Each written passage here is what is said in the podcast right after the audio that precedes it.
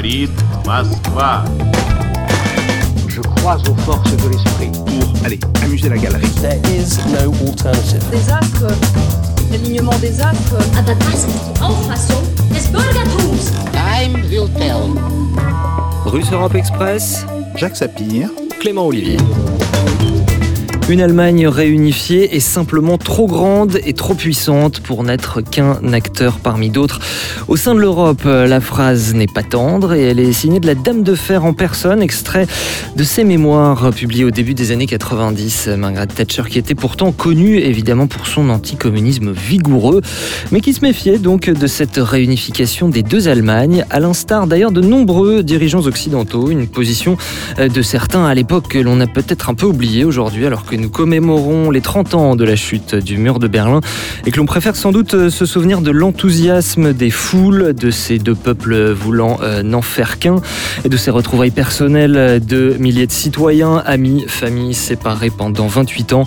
Mais au-delà de cette mémoire évidemment légitime qu'elle trace, a laissé la période délicate qui suivit dans les années 90, quelle influence sur la construction européenne et quelle postérité. Willkommen, vous écoutez Russe Europe Express. Bonjour Jacques Sapir.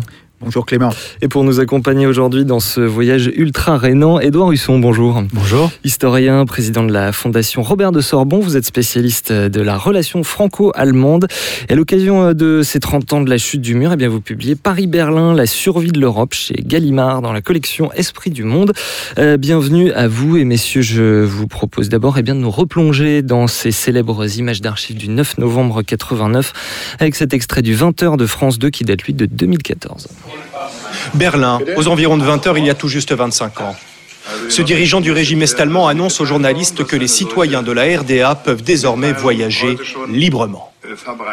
Personne ne s'y attend. Alors il doit préciser que la mesure est effective Sofort, immédiatement. Aussitôt, des milliers de Berlinois de l'Est se dirigent vers le mur. Les gardes frontières de la RDA sont dépassés, ils ne savent que faire.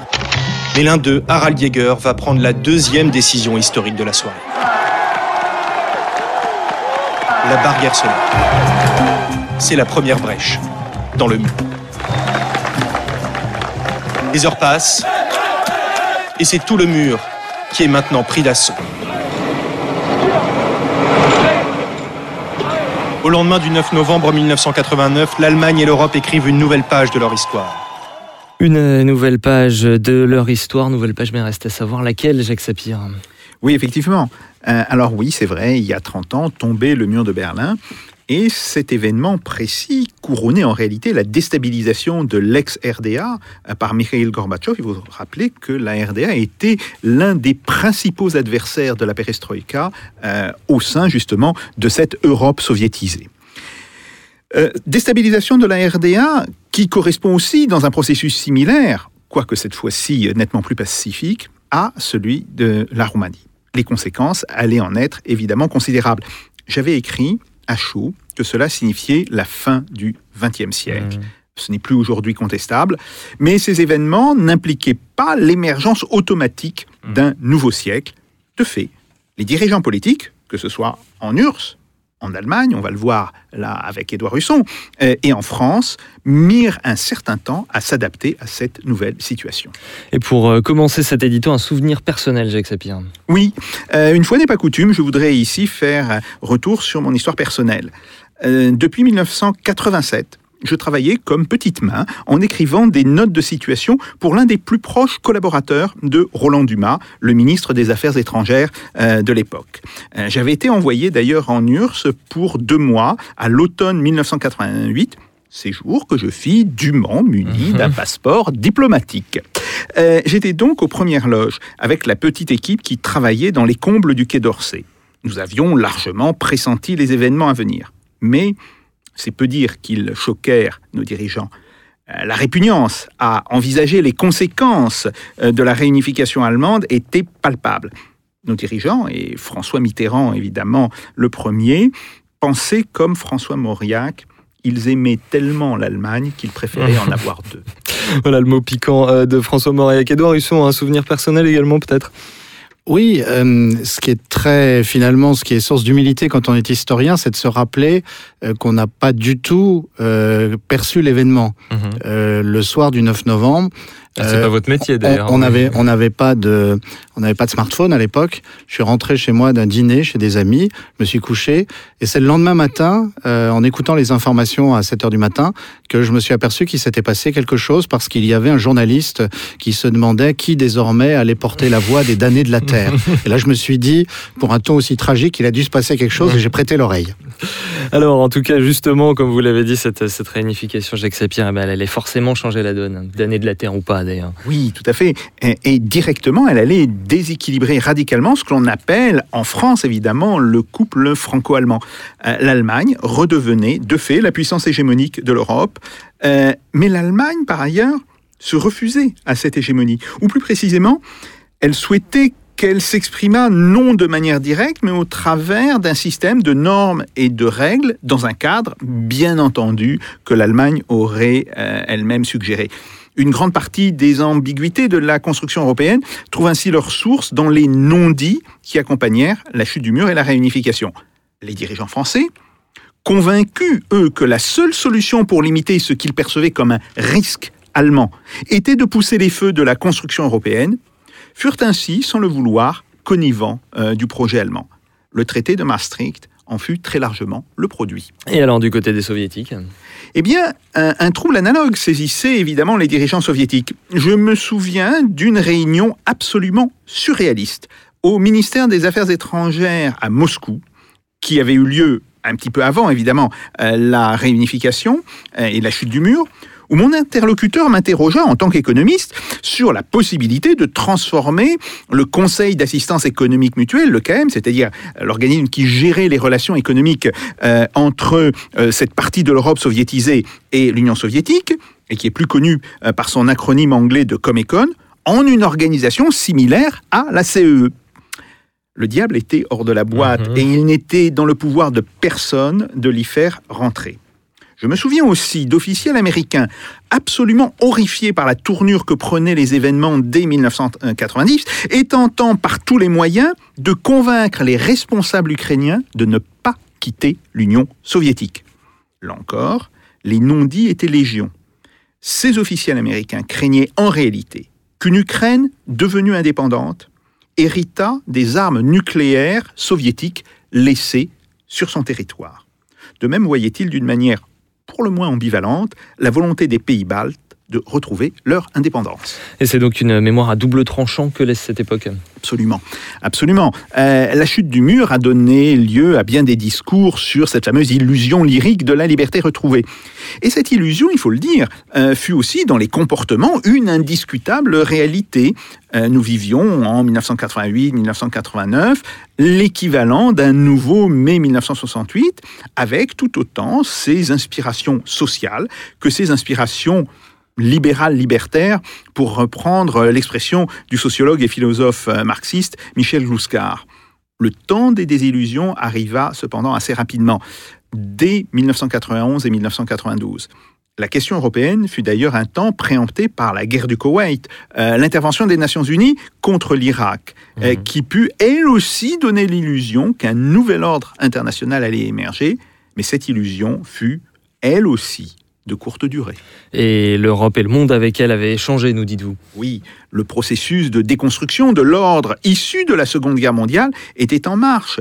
Euh, la guerre civile dans l'ex-Yougoslavie était en devenir, en devenir assez immédiat d'ailleurs. Il fallut attendre le début des années 2000 pour voir se mettre en place les bases de ce nouveau monde du XXIe siècle.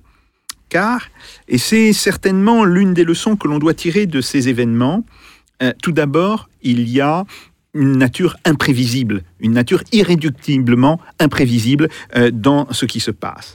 Ensuite, les siècles politiques ne correspondent nullement au siècle calendaire. Ce qui met fin d'ailleurs à un siècle politique ne fonde pas nécessairement euh, le siècle suivant.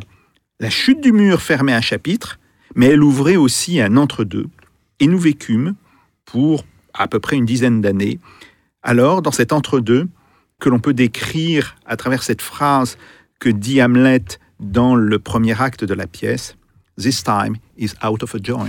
This time is out of joint, formule effectivement célèbre et, cauchemar absolu de traducteurs. Parfois on traduit. L'époque est détraquée, Édouard Russon, époque euh, détraquée, voilà, qui, contraste avec cette euphorie. Euh, évidemment, euphorie légitime, comme on l'a dit, des gens euh, du 9 novembre 89. Et euh, Édouard Russon, pour euh, peut-être qu'aujourd'hui on va mettre de côté l'histoire longue et le long processus qui a été le, délitement de l'Union soviétique. Pour autant, on voit qu'à la fin ça, s'accélère, comme on l'a vu dans, dans ces Et est-ce que euh, cette précipitation euh, dans laquelle a été entraînée la, chute du mur de Berlin, est-ce que les élites allemandes la voyaient venir ou pas? Les élites allemandes euh, ont réagi de deux façons. La première, c'est qu'elles elles s'attendaient à ce que la RDA ne puisse plus durer. Euh, Ça, euh, toutes les personnes de l'Ouest qui sont allées à l'Est dans les années 80 avaient bien vu un ralentissement de l'économie est-allemande, euh, l'incapacité à renouveler les, infrastructures en particulier. Et puis, il y a cet épisode célèbre au printemps 88 où Kohl reçoit Gorbatchev sur les, sur les bords du Rhin et il lui, il lui dit l'histoire, c'est comme, et la réunification de l'Allemagne, c'est comme, le, comme le Rhin, c'est inarrêtable, c'est un flux inarrêtable. Et Gorbatchev ne dit pas non. Donc, lorsque les événements se précipitent en novembre 1989, euh, Kohl se dit que sans doute Gorbatchev ne s'opposera pas à tout cela, d'autant plus que le 7 octobre euh, euh, 89, euh, Gorbatchev a été très dur avec, avec Honecker. Pour autant, euh, personne n'avait anticipé sur la rapidité Mmh. des événements. Euh, les gens, les dirigeants allemands ont voulu la réunification ou en tout cas un processus accéléré, mais seul Kohl a eu, euh, a su proposer un, un, un schéma, une, une feuille de route, comme on Mhm, dit aujourd'hui. mhm. C'est ça qui a fait sa force euh, dans, dans, dans, le, dans le schéma de l'époque. Hmm. Oui, euh, peut-être qu'il faut nous en dire euh, un peu plus. Pourquoi il voulait une réunification? Déjà, est-ce, à quel point le voulait-il surtout? Euh, Et quelle forme ça a pris chez les élites? Alors, il faut repartir de- d'un fait qu'on oublie toujours. C'est que la révolte des Allemands de l'Est euh, par les manifestations du lundi Hmm. dans les mois qui ont précédé, euh, c'est finalement la première révolution victorieuse dans l'histoire de l'Allemagne. La révolution de 1848 a échoué, celle de novembre 1918 a aussi en grande partie échoué, Euh, et donc c'est la première fois que les, le peuple allemand ou une partie du peuple allemand se soulève et aboutit à ce qu'il veut. Bien sûr, c'est parce que Gorbatchev avait décidé de laisser faire. Il n'empêche que c'est quelque chose qui a profondément impressionné les Allemands de l'Ouest, avec une double réaction. Les dirigeants se sont dit il faut faire quelque chose, il faut faire quelque chose, d'autant plus qu'il y avait 1000 à 2000 Allemands de l'Est qui passaient la frontière quotidiennement au mois de novembre et de décembre. Et là, ils se sont dit il faut faire quelque chose. Mais ils avaient un problème c'était que la population allemande de l'Ouest, la population de la République fédérale, était hostile à la réunification, était hostile au transfert financier. Et c'est là que Kohl a été très rusé. Il a d'abord proposé un plan de confédération, et puis après, les flux ne s'interrompant pas, les Allemands de l'Est réclamant le Deutschmark, il a dit il faut faire quelque chose, et il a proposé la réunification. Mmh. Jacques mets justement un point sur la monnaie. Euh, il se trouve que euh, le Deutschmark euh, ouest-allemand euh, est mis à parité avec le Deutschmark est-allemand. Oui, tout à fait. Ce qu'on appelle d'ailleurs en économie la, euh, euh, la théorie du 1 égale 1. Euh, il avait d'ailleurs été à un moment donné évoqué euh, que un marque euh, ouest-allemand puisse valoir deux marques euh, est-allemands. C'était la position défendue par la majorité des économistes autour d'Helmut Kohl. Je le sais, si vous voulez, j'avais eu de, nombreuses discussions avec eux, discussions qu'on avait eues au début de l'année euh, 1990. J'avais d'ailleurs été plusieurs fois à Bonn pour en parler. Et euh, d'une certaine manière, ils ont été surpris et ils ont été d'une certaine manière un petit peu choqués par cette décision purement politique de Kohl imposant la parité. Un marque de l'Ouest vaut un marque de l'Est. Alors, Oui, quelles conséquences ça a euh, ça a des conséquences extrêmement importantes. Euh, ça multiplie évidemment dans l'immédiat le pouvoir d'achat euh, des, des Allemands de l'Est, mais ça détruit toute la compétitivité euh, de l'industrie et de l'économie euh, est-allemande. Et c'était d'ailleurs ce que disaient les économistes. Si on fait cela, on va se traîner un fardeau euh, des Länder euh, de l'Est pendant euh, 20 ans. Donc il y avait ça. Temps, C'est-à-dire, pardonnez-moi Jacques, Oui. que ce que vous dites là, c'est que les- le- la situation économique actuelle de l'Allemagne de l'Est remonte d'une certaine manière à ça. oui, tout Le à fait fait. qu'il y ait plus de chômage, Ah, euh, des conditions de vie plus Euh, difficiles, ça tout- remonte à cette parité Ah, euh, du. Tout à fait. C'est toujours l'une des conséquences lointaines euh, de cette décision qui est une décision éminemment politique. C'est pas une décision économique. C'est une décision éminemment politique de faire l'unité des marques, de décider que un marque de l'Ouest vaudrait Mm. un marque de l'Est et pas deux marques euh, euh, de l'Est, etc. Donc ça, c'est une chose extrêmement importante. En même temps, il faut quand même se euh, mettre dans la peau des dirigeants politiques, des, des gens de cette époque. Euh, vous savez, euh, moi j'ai comme ça le, le souvenir euh, d'une chanson dans les années 60 d'Antoine. Et il dit, oui, regardez l'homme coupé en deux d'Allemagne, et les armes tonnent chaque fois qu'il veut se réunifier. Il y avait ça aussi dans, dans la mentalité, que ce soit en France, dans les pays européens. Cette division de l'Allemagne, même si on peut dire que l'unité allemande était une chose historiquement récente, qu'il y avait toujours eu plusieurs Allemagnes, bref, mais l'idée de cette division de l'Allemagne n'était pas perçue comme quelque chose de naturel. Donc, euh, que Helmut Kohl euh, prenne justement cette décision politique n'apparaît Mmh. pas euh, finalement comme euh, tellement invraisemblable. Et là, on voit bien que la prudence des économistes, prudence qui était justifiée par toute une série euh, de raisons objectives, n'a pas pesé très lourd face à des arguments politiques. Hum. Et puis cette réunification avec parité du Deutsche Mark, eh bien, elle donne également le sentiment de, que les deux Allemagnes, en se réunifiant, sont sur un pied d'égalité. Édouard Husson, il faut peut-être qu'on fasse un point sur les mots parce qu'ils sont importants dans le cas qui nous préoccupe aujourd'hui. On voit que tous ces, toutes ces choses-là qui aujourd'hui, ou un jeune homme comme moi, ça nous paraît peut-être évident, euh, mais en fait, ça ne l'était pas du tout à l'époque, et c'est bien ça qui est passionnant dans l'historiographie. En tout cas, un point sur les mots. En France, on dit réunification. Le, le mot, euh, le mot est naturel. La Wiedervereinigung en, en allemand, euh, ça a un aspect évident. En Allemagne, on parle souvent de la Wende, le, le tournant, qui est un mot à connotation évidemment positive. C'est un tournant qui est vu comme positif. Mais si on regarde les textes officiels, l'expression exacte, c'est, alors je les cite, c'est accession de la RDA à la zone de validité de la loi fondamentale de la RFA. Donc est-ce que plutôt qu'une réunification euh, de deux entités égales, on ne pourrait pas parler d'une adhésion euh, de l'Allemagne de l'Est à la, République fédérale, voire carrément d'une absorption, si vous me permettez l'expression? Alors, euh, effectivement, la, situation est allée très vite, hein, puisque ça s'est déroulé en moins d'un an. Et tout le monde a été pris de vitesse par les événements et par Helmut Kohl. Helmut Kohl étant finalement, euh, au-delà de son, euh, sa compétence économique euh, aussi limitée que celle de François Mitterrand, il, avait un, instinct politique très très fort. Et il a, comme dit Bismarck, il, a, il a été, il a chevauché le cheval de l'histoire mieux que d'autres. Il n'a pas été renversé de sa monture.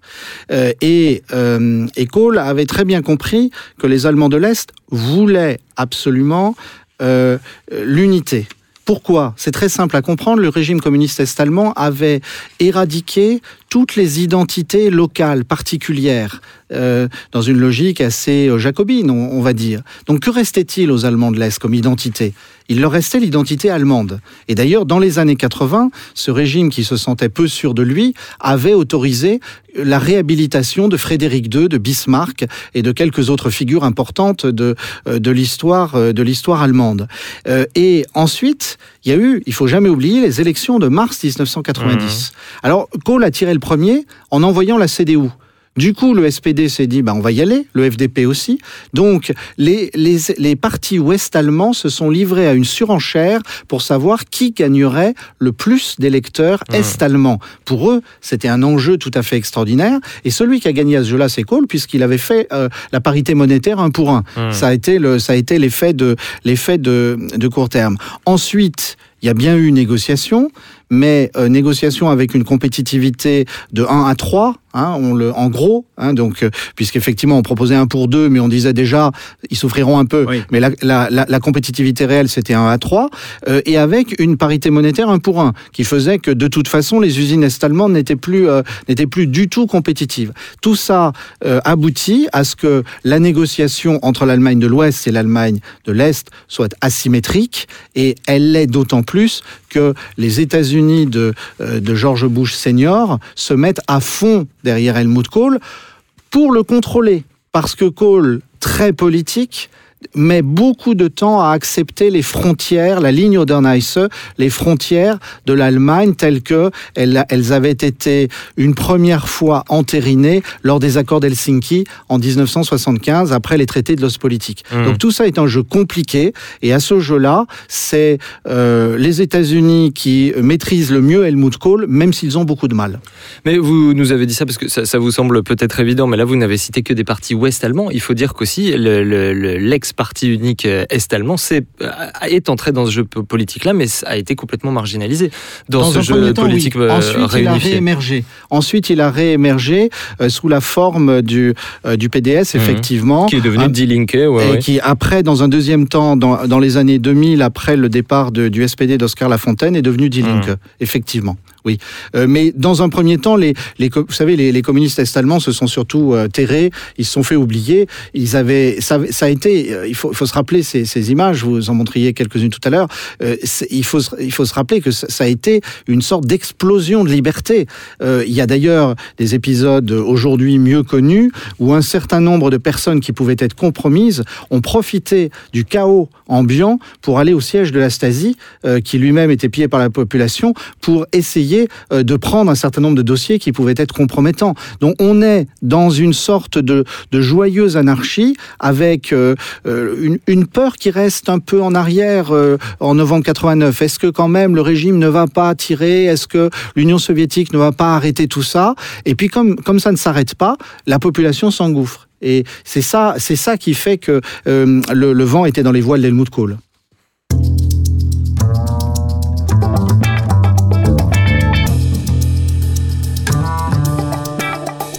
Russe Europe Express, Jacques Sapir, Clément Olivier. Oui, Edouard Husson, vous, nous avez parlé de- d'euphorie à cette époque-là. Il faut dire aussi, Jacques Sapir, euh, que parmi la, dissidence, euh, parmi euh, tous les mouvements qu'il y a pu avoir en Allemagne de l'Est, il y en avait de, nombreux qui effectivement voulaient un changement, voulaient une ouverture, mais peut-être pas forcément pour aller vers un capitalisme sauvage qui serait calqué sur l'Ouest. Évidemment marre du verrouillage, de tout ce qu'on sait de, de, la Stasi, mais peut-être que beaucoup de gens rêvaient, euh, d'un socialisme tel qu'il se racontait en RDA et pas tel qu'il était réellement, notamment le, le fameux euh, mouvement Neues Forum, Nouveau Forum, qui euh, à son pic avait au moins 200 000 sympathisants. C'est- énorme. Oui, oui. Alors d'abord, il faut, euh, il faut dire que le problème, c'est que euh, l'opposition, les, les- les dissidents euh, au régime est-allemand, ça restait quand même très limité et ça restait euh, très intellectuel. Euh, ça n'avait pas réellement euh, d'assise populaire. Ils n'ont obtenu cette assise populaire que Mm. quand le régime est-allemand euh, euh, s'est défait. Et oui, effectivement, il y avait des gens qui étaient pour une forme démocratique du socialisme ou pour des formes plus social-démocrates, mais avec La fameuse un troisième versant- voie. un, un versant nettement plus social que ce qui existait Mm. dans, dans la RFA. Bon, ça c'était évident. Ça s'est à un moment développé, puis ça a été d'une certaine manière balayé. Et alors, ce qui est intéressant, c'est que a ressurgi, ou plutôt a surgi, dès 1992-93, un mouvement euh, de récrimination contre euh, la RFA, contre ce qu'ils appellent les Wessi, contre les gens de,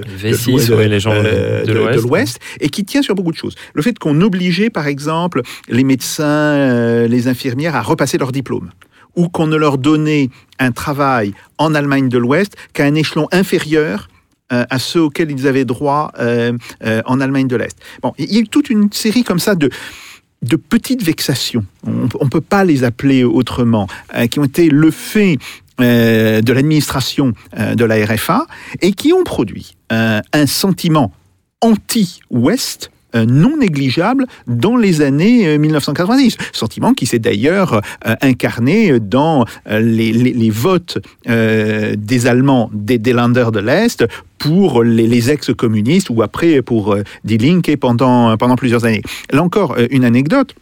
Euh, on traduit l'un de mes livres euh, en allemand. Alors moi-même, je ne parle pas du tout l'allemand. hein.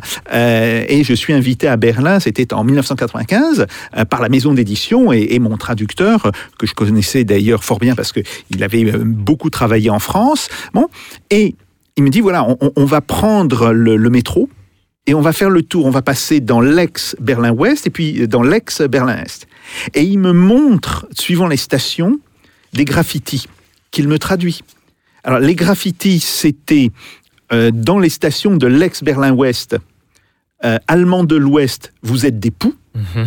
et dans les stations de l'ex-Berlin-Est, allemand de l'Ouest, vous êtes des exploiteurs.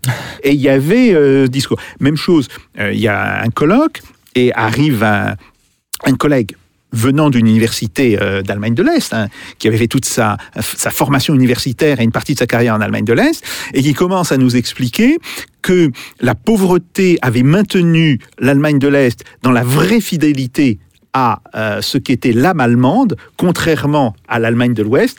Vous aviez la, résurgence de toute cette espèce de, euh, corpus euh, idéologique, et ça, euh, ça a mis quand même pas mal d'années à, disons, à s'atténuer. Je suis pas sûr que ça ait même complètement disparu euh, euh, aujourd'hui. Mhm. Et ça explique en particulier le succès du film Goodbye Lénine, qui, est fondé en fait sur cette forme de nostalgie. Alors bien sûr, euh, tout le monde comprend que le régime euh, d'Allemagne de l'Est n'était pas un régime qu'on pouvait envier, mais qui avait néanmoins certains aspects qui pouvaient Et être plus attractifs que ce qui existe maintenant. Et c'est ce que dit le héros en personne. Il dit que cette RDA fictive qu'il invente pour sa mère, c'est celle qu'il voudrait et pas telle qu'elle telle qu'elle était. Euh, Jacques, encore un mot. Vous nous avez euh, parlé de vexation, effectivement, de l'est envers l'ouest. Euh, et évidemment, comme le chancelier s'appelait Helmut Kohl, euh, les gens l'ont vécu comme une colonisation euh, ressentie par de, de nombreux Est-Allemands. Un mot également dans cette colonisation entre guillemets sur le rôle de la Treuhand, qui était cette agence publique qui a opéré les privatisations qui se sont faites de façon assez brutale, il faut le dire, en Allemagne de l'Est. Oui, tout à fait. Alors, il faut savoir que dans- dans- dans l'idéologie économique dominante euh, en Allemagne de l'Ouest, qu'on appelle l'ordolibéralisme, bon, euh, il y a évidemment l'idée que euh, ben, les entreprises doivent être largement privatisées. Il y a assez peu de place en réalité pour des entreprises d'État. Euh, peut y avoir quelques exceptions, mais il y a assez peu de place. Bon mettent en place euh, une instance de privatisation. Tout de suite plus exactement, euh, les dirigeants de, l'Allemagne de l'Ouest identifient la question de la privatisation des entreprises comme un des euh, points clés justement de cette réunification. Et ils disent, ben voilà, on, va le faire dans les règles, ça va pas être le grand n'importe quoi qui se passe en Russie, ça va pas être le grand n'importe quoi qui se passe en Pologne, non, non, on va, le faire dans les règles. Sauf que, pour la Treuhand, euh, la question c'était euh, s'ils devaient respecter leurs propres règles internes, dont ils étaient très fiers et qui cherchaient par ailleurs à imposer aux autres pays euh, de l'Est, qu'ils ont cherché à imposer aux Allemands, aux Polonais, qu'ils ont cherché à imposer euh, aux Tchèques, etc., ils étaient obligés de conserver des entreprises publiques qui étaient très largement euh, déficitaires, le temps justement d'appliquer cette privatisation dans les règles. Et donc, et ça, c'est, euh, je dirais, toute la force du pragmatisme allemand, mais aussi d'une certaine hypocrisie allemande. Oh. Ils n'ont pas dit euh, nos règles sont inapplicables, on va faire euh, ce qu'il faut. Ils ont fait ce qu'il fallait, c'est-à-dire qu'ils ont privatisé très vite, et je pense qu'il n'y avait pas d'autre solution. Mais ils l'ont fait en toujours en prétendant ah oui, mais on le fait en respectant nos règles, alors qu'ils ont violé complètement Mais sur- les, les- les- les- les règles de base de la Treuhand. Et puis ça a profité à des capitaux ouest allemands. C'est surtout ça qui a été mal pris. euh. Mais si vous voulez, euh, euh, il faut savoir, les entreprises euh, de l'Allemagne de l'Est, elles étaient en train de tomber en morceaux. Donc, il fallait, soit on les fermait et on disait, bon, ces sites sont abandonnés et il faut trouver à ce moment-là des choses à faire pour la population, soit on les privatise et qui accepte de les prendre. Euh, c'était pas euh, bon bien sûr il y a eu euh, quelques entreprises françaises qui ont mis un petit doigt là-dedans en particulier pour une raffinerie du côté de l'ENA bon. Mais d'abord c'était très très largement uniquement des entreprises allemandes. Et il fallait faire vite si vous voulez. Et c'est là d'ailleurs où la Treuhand a été prise à son propre piège. Ils avaient établi une espèce de feuille de route alors très bien, euh, où, où tout était respecté, euh, euh, où toutes les conditions de gouvernance et de gouvernance de la gouvernance étaient parfaitement respectées. Ils se retrouvent avec une situation d'urgence, et à ce moment-là, bah, qu'est-ce qu'ils font? On jette les règles euh, par la fenêtre Hum. et, et- et on fait du pragmatisme. Sauf que ils l'ont fait en prétendant appliquer leurs propres règles. Hum. Et là, il y a, si vous voulez, déjà un, un- un biais important qui a été introduit. Alors Edouard euh, Husson, euh, venons-en à votre, votre cœur de métier. Qu'est-ce que tout ceci a comme euh, influence sur la relation franco-allemande? Évidemment, vous me, venez, vous, me voyez venir sur l'avenir de la construction européenne par la suite. Alors, il, faut remonter effectivement à 89-90. Et, ça, j'en ai un souvenir très précis. Les hommes politiques français ont perdu leur sang-froid. Mitterrand, d'abord. Euh, Giscard aussi, qui, euh, qui, que Mitterrand voyait beaucoup à cette époque, puisque Mitterrand avait besoin de se conforter, et les autres. Alors quand je dis qu'ils ont perdu leur sang-froid, c'est parce que si vous regardiez tout ce qu'on vient de décrire, en fait, tout ce qu'on vient de dire, tout ce que Jacques Sapir vient d'analyser euh, en économiste, ça montrait qu'effectivement, l'Allemagne était partie pour 20 ans de complications, de difficultés, avec en particulier euh, la lutte entre les principes et le pragmatisme. Les principes, c'est l'ordolibéralisme, c'est la lutte contre l'inflation. Le pragmatisme, c'est la politique d'Helmut Kohl ou c'est la gestion de la Treuhand. Bon. Que disaient de vrais francophiles les, patrons de la, de la Bundesbank euh, en 1990-91 au- à leurs amis français de la Banque de France ou du ministère des Finances? Surtout, on ne fait pas la monnaie européenne maintenant parce que vous allez trinquer. Nous allons faire monter les taux d'intérêt très haut parce que nous ne pouvons pas accepter la politique monétaire d'Helmut Kohl, mais surtout rester en dehors. Et effectivement, si ce sage conseil donné par de vrais amis de la France en Allemagne avait été suivi, la France qui avait redressé ses finances dans les années 80, qui connaissait un renouveau entrepreneurial, elle aurait connu un véritable boom et euh, elle serait devenue momentanément la première puissance du, continent pour une raison très simple, c'est que l'Allemagne aurait été absorbée par les difficultés de financement de la réunification malgré sa taille. Parce que la taille était un obstacle. Le- L'ancienne Allemagne de l'Est n'était pas compétitive. Eh bien, on a fait le contraire. On a fait l'euro, donc on a aligné nos taux d'intérêt sur ceux de l'Allemagne, et donc nous avons cassé la croissance française possible. Et c'est là que je dis que les, euh, les hommes politiques français ont perdu leur sang-froid, Mitterrand le premier. Et donc, à partir de là, on s'est engagé dans quelque chose que décrivait très bien Jacques Sapir, c'est-à-dire qu'on a demandé, euh, a demandé euh, aux Allemands euh, c'est une prophétie autoréalisante. L'Allemagne va devenir irrésistible, bah, rendons-la irrésistible, on va leur demander d'exercer le leadership. Alors simplement, comme les Allemands, ils ont connu euh, un empire autoritaire, euh, un, un régime totalitaire et, et même un deuxième en Allemagne de l'Est, ils étaient méfiants sur la question du leadership politique. C'est une des thèses de, de, de, de mon livre. Et donc, ils ont dit non, on va pas faire, on va faire un leadership politique, on va faire des normes, on va faire des règles, et vous devez les respecter. Et c'est comme ça qu'on a inventé, par exemple, les critères de Maastricht, qui ne correspondaient pas à la réalité de l'économie française, qui correspondaient beaucoup mieux à la réalité de l'économie allemande. Pourtant, justement, ces critères de Maastricht et la manière dont a été euh, construit l'euro, il était censé, selon les dirigeants français, corrigez-moi si je me trompe, euh, il était censé être une manière de maîtriser cette Allemagne qui reprenait un rôle de grand pays central en Europe. C'est le type même de la prophétie autoréalisante. On pense que l'Allemagne est irrésistible parce qu'effectivement, pour des raisons strictement monétaires, entre 68 et 88, euh, à cause des turbulences du dollar, le mark a été un ancrage pour les marchés monétaires euh, et pour les marchés financiers, et on pense que ça va continuer. Alors même que le financement de la réunification, logiquement, devait faire baisser le marque. Donc euh, là, il y a vraiment eu une, une absence de compréhension des mécanismes économiques de base, conjuguée dans une partie des milieux dirigeants français, les hauts fonctionnaires, en particulier ceux de Bercy, au fait qu'on s'est dit que ça allait être un moyen de discipliner la société française. Euh, ça, il faut pas se le cacher. Euh, les, les, les, dirigeants français qui n'avaient pas le courage de, de poser un choix clair et, d'éventuellement euh, accepter de perdre le pouvoir si les Français n'étaient pas d'accord, sont dit, grâce à l'euro, on va avoir moins d'inflation, on va discipliner la société française, on va réduire l'État-providence. Les Français n'ont jamais eu le courage de faire du néolibéralisme quand les autres le faisaient et d'assumer après les conséquences de ce choix. Donc ça se joue là, et ça se joue par l'intermédiaire, par le truchement de la relation euh, euh, franco-allemande. Et après, on a beaucoup de mal à s'en sortir, parce qu'on accepte les règles monétaires, puis après, on accepte la supériorité démographique de, l'Allemagne, sauf que la France a une démographie plus dynamique.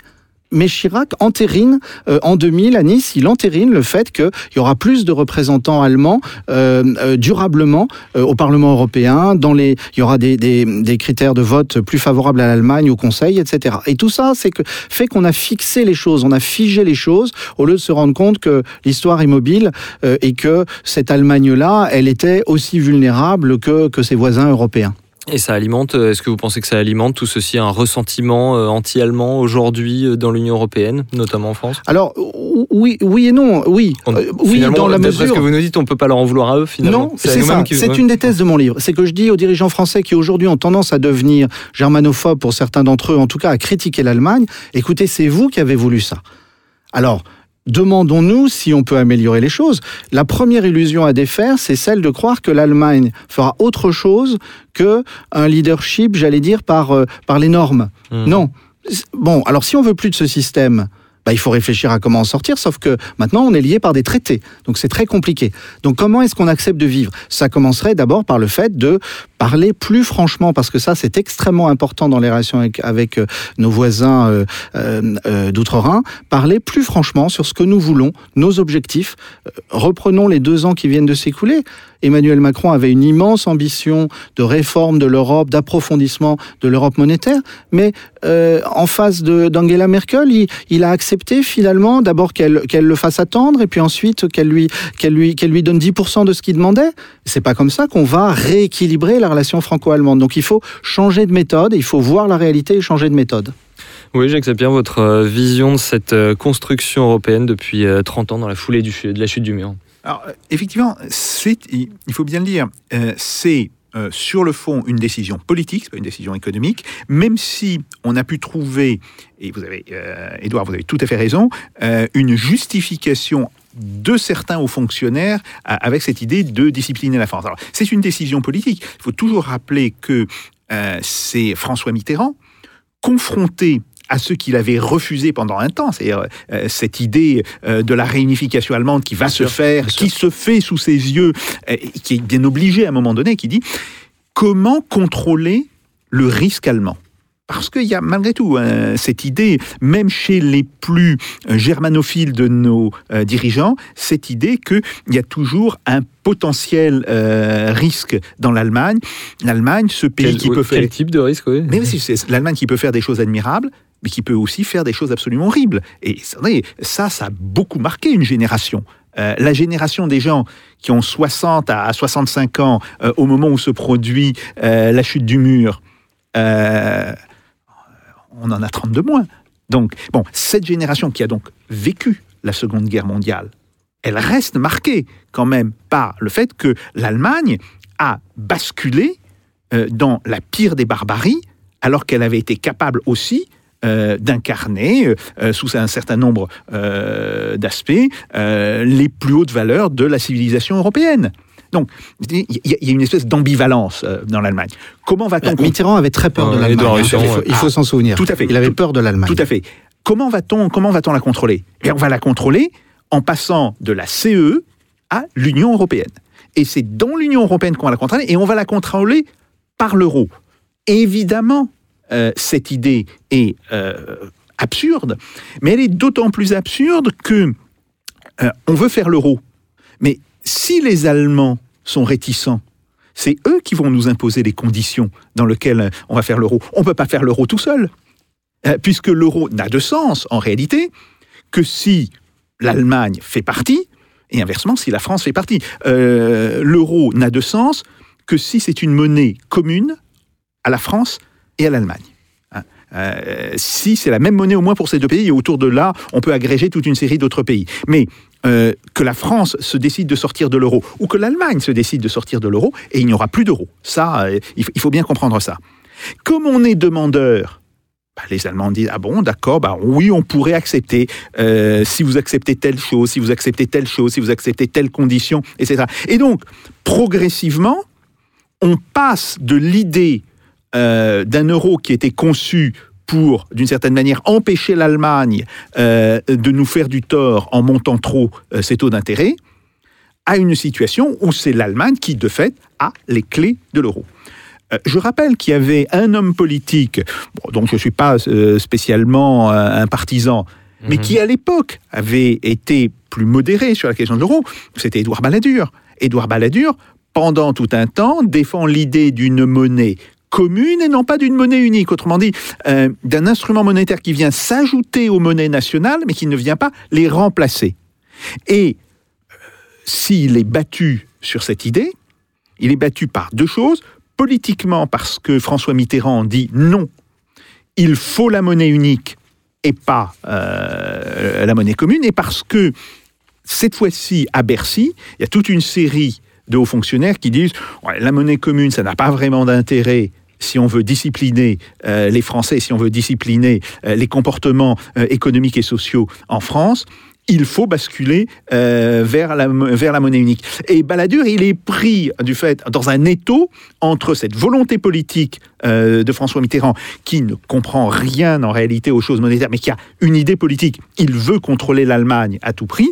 Et puis des gens qui, eux, euh, ne voient pas plus loin que le bout de leurs chaussures, qui sont les, hauts fonctionnaires de Bercy. Donc il y a aussi ça dans l'histoire, si vous voulez, dans, la préhistoire et- et dans l'histoire de l'euro, avec des gens qui euh, font après euh, des grands discours sur l'euro, euh, source de croissance, des discours qui apparaissent pour ceux Mmh. qui faisaient à l'époque de la pure idéologie. Édouard Husson. Et ouais. il faut se rappeler aussi une autre, euh, une autre origine de, de, cette, de cet attachement euh, des Français, des dirigeants français à l'euro, malgré la réserve allemande au départ, c'est euh, la nostalgie de l'étalon or.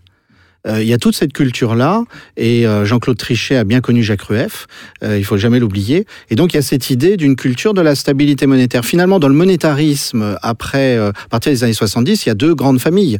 Il y a le monétarisme pragmatique anglo-américain, celui issu de, Fri- de Friedman, et puis il y a un monétarisme beaucoup plus, enfin, qui, qui ne veut pas du flottement des monnaies et qui tourne autour de l'ordolibéralisme et de la pensée de Jacques Rueff, en tout cas de ses héritiers. Euh, et, et donc euh, c'est ça, c'est à ça aussi qu'ils sont attachés, trouver de la stabilité dans un monde qui leur paraît tout d'un coup totalement instable. Il faut quand même se rappeler euh, que quand il y a eu euh, une tentative de coup d'État en Union, en Union soviétique à l'été à l'été 91, euh, Jacques Delors se réjouissait euh, du point de vue de la, de la Commission européenne, que, que les choses, que, que l'ordre européen revienne. Il l'a dit, alors après on l'a oublié. Mais, mais on- il ne faut pas oublier cette citation. Mitterrand fera la même erreur. Mitterrand fera la même erreur. Contre d'ailleurs euh, les rapports qu'on lui avait fait passer au début de l'année 91, parce que euh, on disait qu'il était tout à fait possible euh, qu'il y ait une réaction, alors pas tellement de l'armée, on, on pensait qu'il y être plutôt une réaction euh, des politiques qui étaient opposés euh, à la perestroïka, mais ce que l'on expliquait, et ça euh, j'ai le souvenir d'un- papier que j'avais co-signé avec des collègues qui avait été fait pour le ministère de la Défense et qui avait été passé après directement à l'Élysée, où on disait ce papier il a dû être, il a dû être entre les mains de l'Élysée probablement fin avril, début mai euh, 1991, et on disait si jamais il y a une tentative de coup d'État, ce coup d'État ne tiendra pas plus de 3-4 jours. Hmm. Édouard Husson, le, mot de la fin euh, pour à la fois euh, dézoomer, parce que là on a pas mal parlé de la, France et de l'Allemagne, c'est- tout à fait euh, normal, c'est le sujet de, votre euh, livre, à la fois donc dézoomer euh, sur euh, un petit peu également l'Europe euh, de l'Est, et puis ça nous permet de revenir justement, de boucler la boucle et de revenir en 1989. On a parlé de la chute du mur à Berlin, avant ça il y a la Hongrie, on a ensuite la Pologne, la République tchèque, la Slovaquie, etc. Euh, quelle est l'influence de tout ceci dans la construction européenne? Parce que la construction européenne, finalement, elle ne s'est, à partir de ce moment-là, plus faite seulement entre la, France et l'Allemagne, mais également avec toute une Europe de l'Est euh, qui sort du giron euh, soviétique et qui entre dans l'UE et dans l'OTAN également, euh, ce qui, ce qui n'arrangeait évidemment pas le, nouvel État russe naissant à ce moment-là. Oui, on, a, on a créé à l'époque. en fait, il faut bien se souvenir que les Européens de l'Ouest ont eu ont été déstabilisés par ce qui se passait. Parce que quand bien même ils avaient de la sympathie pour euh, les mouvements euh, est-européens, pour euh, Solidarność, pour l'ouverture de la frontière hongroise à l'été euh, euh, 1989, malgré tout, ils espéraient que ça tiendrait, puis ils étaient habitués au cadre de négociation habituel. Et donc, effectivement, je crois qu'il y a eu un, double mouvement et qui explique une partie du malaise européen actuel. C'est-à-dire que, à la fois, on a, on s'est dit, on peut pas faire autrement que d'accueillir euh, ces, populations, ces sociétés, d'autant plus qu'elles ont combattu pour la liberté. Et d'un autre côté, on leur a posé des cadres qui étaient finalement les cadres anciens.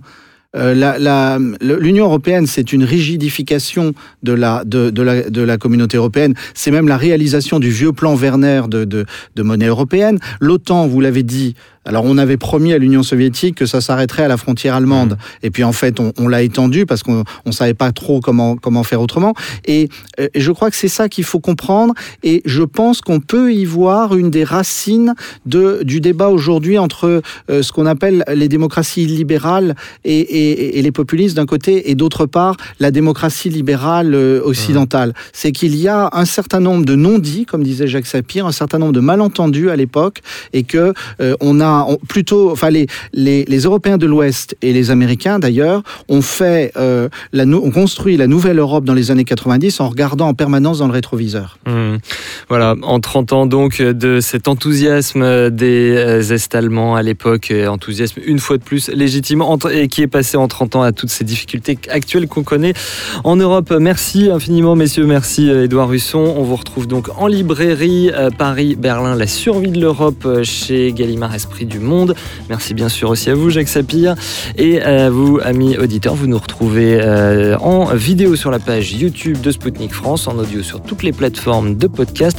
N'hésitez pas également à réécouter euh, tous nos précédents numéros qui sont euh, toujours disponibles. fr.spoutniknews.com. Tout ceci avec la complicité de mes camarades Jean-Baptiste Mendes, Pipo Picci, Thibaut Pica à la production et technique. Une fine Mannschaft qui vous donne rendez-vous la semaine prochaine dans Russe Europe Express avec Jacques Sapir. D'ici là, Naturlich, faites pas vos Jacques. Tchuss.